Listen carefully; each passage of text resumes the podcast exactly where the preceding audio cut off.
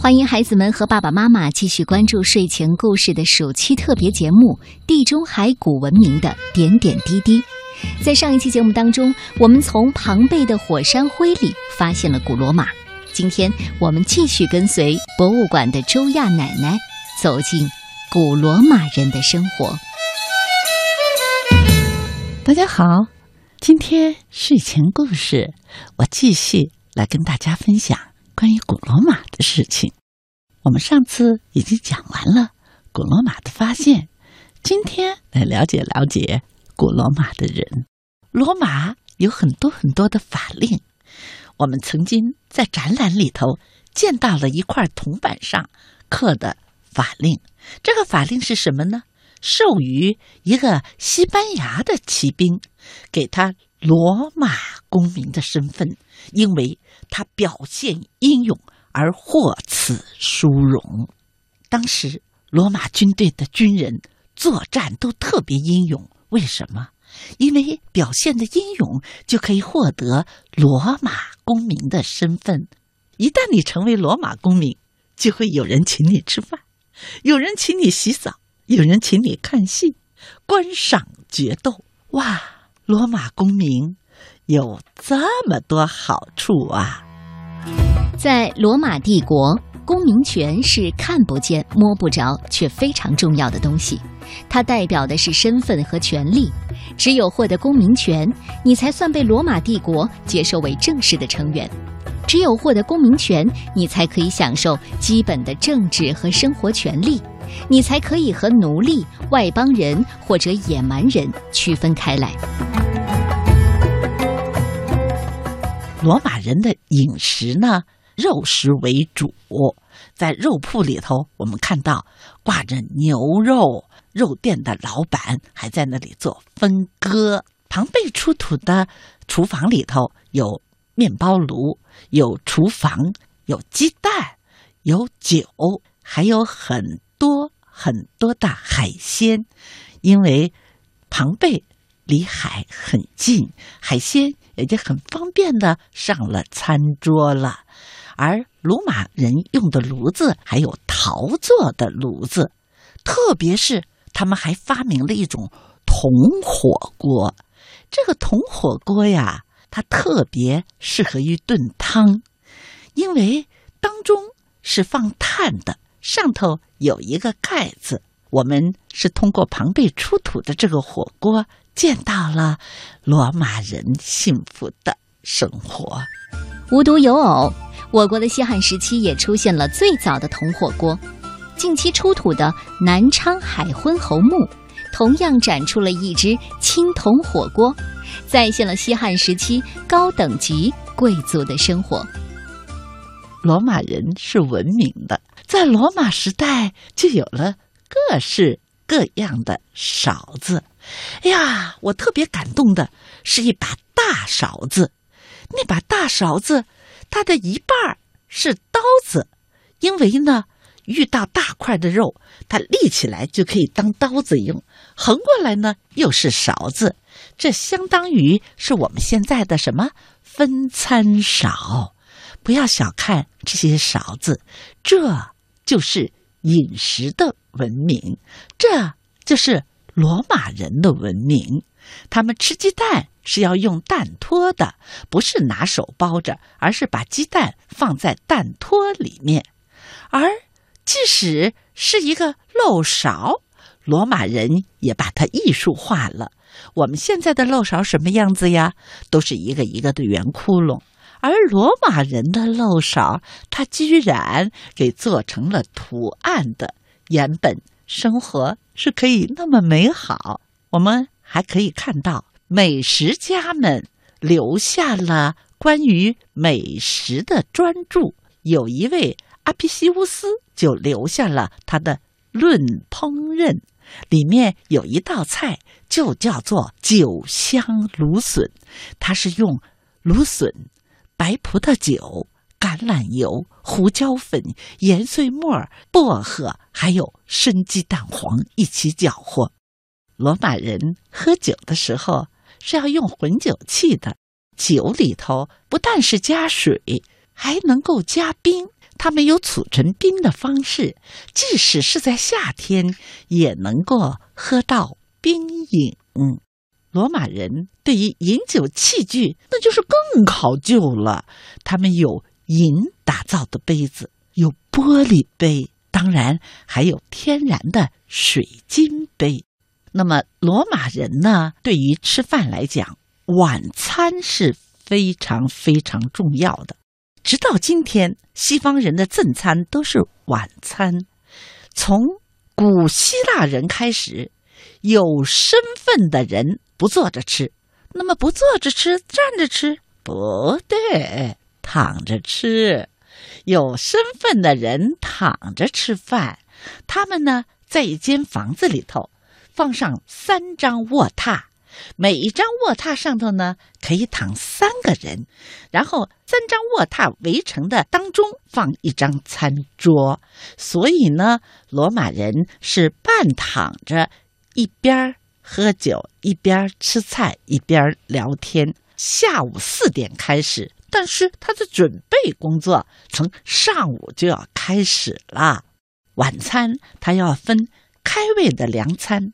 主盘的热菜，尾盘的甜点，它的饮料呢是葡萄酒加蜂蜜，一般都会有九道菜之多。它跟我们吃菜不一样，他们是一道菜一道菜的上的，因此呢，有些没出息的人。第三道菜刚吃完，他就已经吃到嗓子眼儿了。后面还有六道菜呢。于是，这个没出息的人，他带着一根羽毛跑到屋子外头，然后他张开他的嘴嘴，用那个羽毛去捅捅自己的嗓子。嗓子呀，食道有了天然的反应，哇，就给倒出来了。于是，刚才吃的东西通通倒出来。那么，这个人胃里空了。他又回去接着吃后来的六道菜，这样的晚宴要从四点开始，几点结束呢？一直要到午夜呢。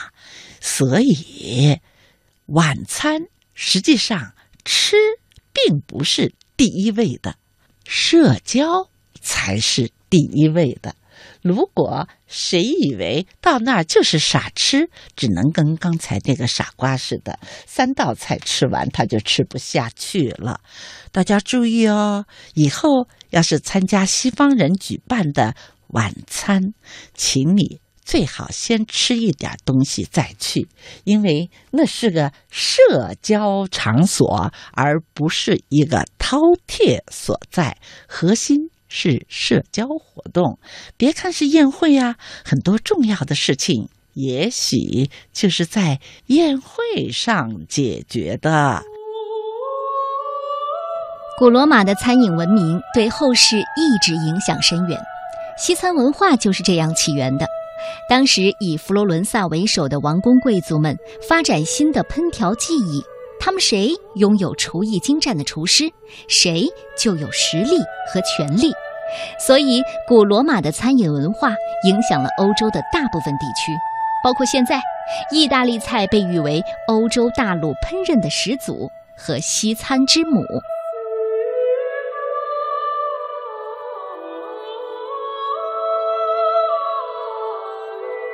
罗马时代呢，有身份的。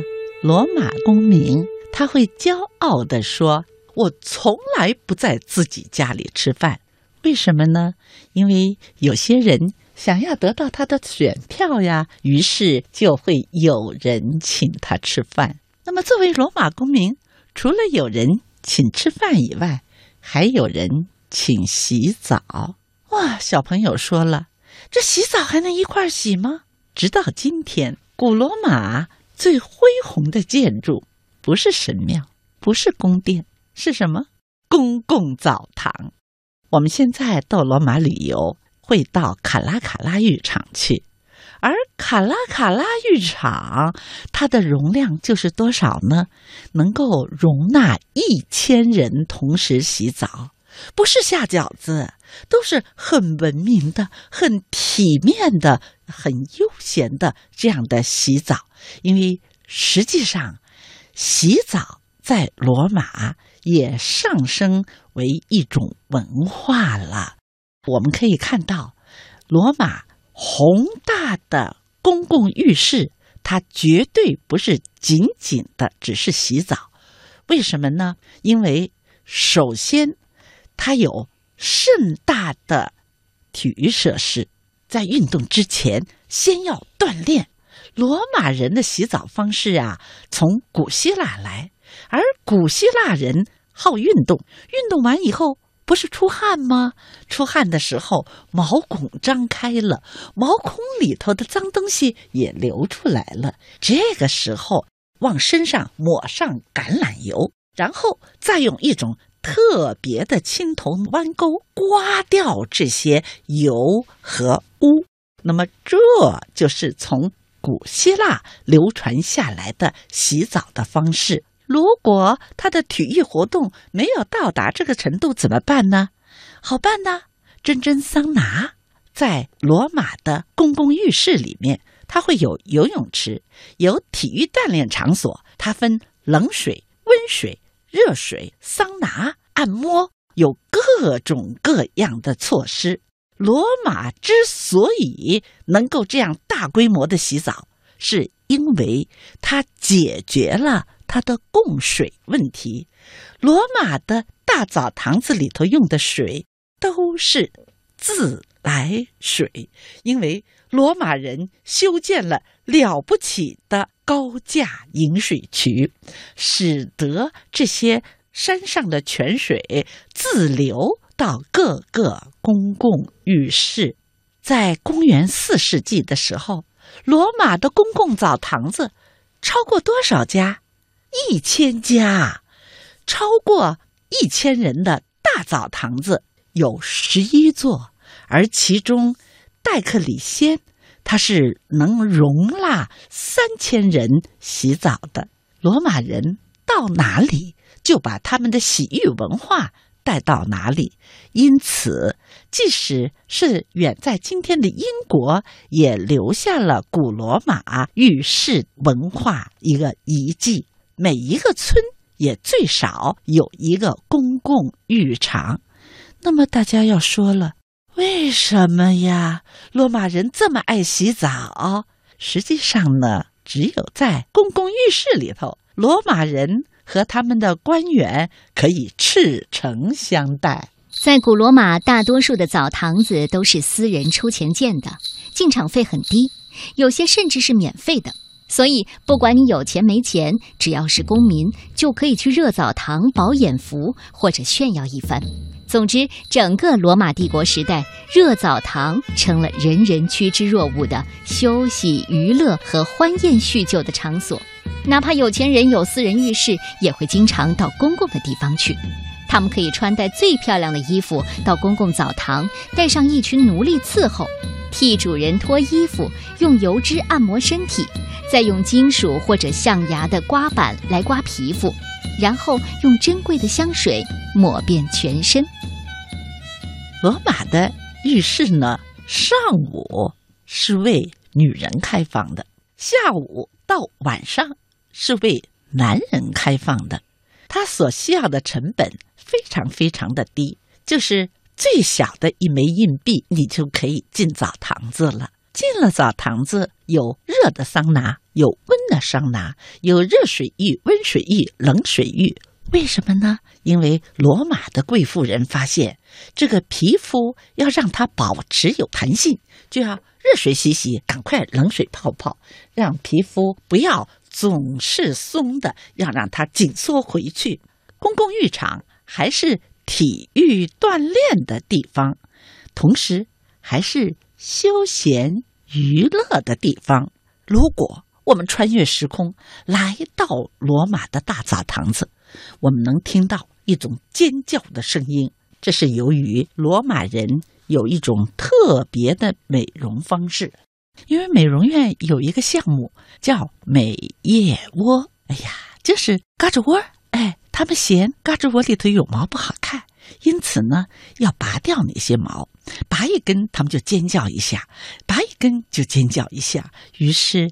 这样的声音就响彻在罗马的公共浴场了。实际上呢，罗马的公共浴场它可不仅仅是一个清洁身体的地方，它是什么？会客室、酒吧、餐厅、游廊、图书馆。实际上呢，它是一个公民休闲、社交的地方。正因为这样，罗马最恢宏、最壮观的建筑就是公共浴场。为什么？因为古罗马的时候，它是共和国，而共和国就要为所有的公民着想。很多著名的雕刻都是从浴场出土的，其中就有现在保存在梵蒂冈博物馆的著名的雕塑拉奥孔。这是文艺复兴的时候，一五零六年的时候在提图一场出土的。那么，在梵蒂冈博物馆还有一件非常了不起的雕塑，这件雕塑现在是在。梵蒂冈博物院，它的名称叫做托儿所，它就是在卡拉卡拉浴场出土的。这座雕像没有了头，也没有了四肢，只有一个躯干。面对着它，著名的温克尔曼说：“啊，这是古代雕塑中最完美的躯干。”教皇对米开朗基罗说：“去把它修复了。”而米开朗基罗在这座雕像前面感叹呐，赞叹呀，但是他居然违抗教皇的命令，就是没有修复它。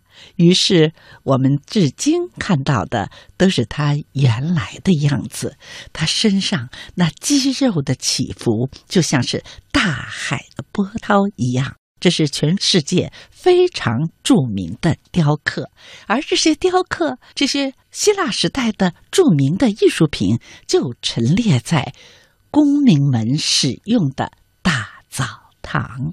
而我们在浴室里头还出土了非常有趣的马赛克镶嵌画，里面有穿着比基尼锻炼的女公民。所以说，比基尼也。不是现代的发明，古已有之。大家知道，进去洗澡要有一套设备的。这个设备呢，包括有一个瓶子装浴液呀。那时候的浴液是什么呀？橄榄油啊，对不对？它还需要呢，有一个青铜的弯钩。刮去身上的污垢，还需要一个浅盘子，因为在洗桑拿的时候，拿这个水去泼向热，让它冒出蒸汽来。那么这些东西都在博物馆，它们不但有实用性，它们还具备审美的价值，都非常可爱。有的玉液瓶做成鱼的形状，有的呢做成了狼的形状、熊的形状。那么，就连装水的桶也有用银子来制作的，香水瓶则是用玻璃制作的。因为罗马人在玻璃的制造上也有了不起的创造。古代的埃及人发明了玻璃，但是那时候的玻璃是不透明的，而罗马人发现了加上某一种东西就可以把它变成透明的玻璃。洗澡成为罗马人日常生活当中不可或缺的一部分。罗马人热爱清洁，已经到了无可复加的地步。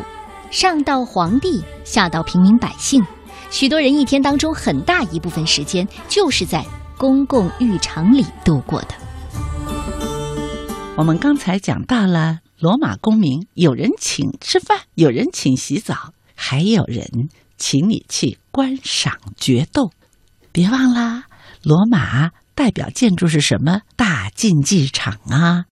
那个大竞技场里面就是举行着各式各样的决斗的。这个决斗呢，分成动物和动物斗，动物和人斗，人和人斗。这种残酷的竞技来自于很早很早的时候，他们捉住了战俘，强迫。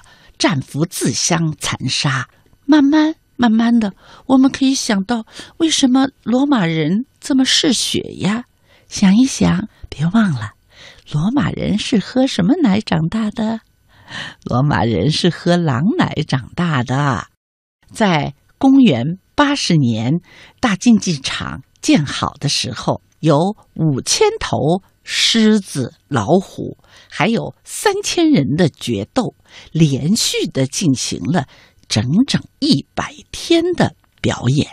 为什么呢？因为统治者觉得，我要是做演说，不一定他们来听；我要是搞大规模的决斗表演呢，大家都来了，这样呢，他们就会更拥护我了。所以呢，那些想当议员的、想做官员的，就要去拉拢票。因此的话呢，有选票的罗马公民就成为了他们的邀请的。对象，我们看到在罗马的壁画，还有马赛克镶嵌画，都留下了各式各样决斗的场面。而有一些自由人，为了表现自己的勇敢，也会自愿的去参加那个决斗的训练，以此为荣。在迫害基督徒的时候，他们还曾经把大竞技场作为了呃惩罚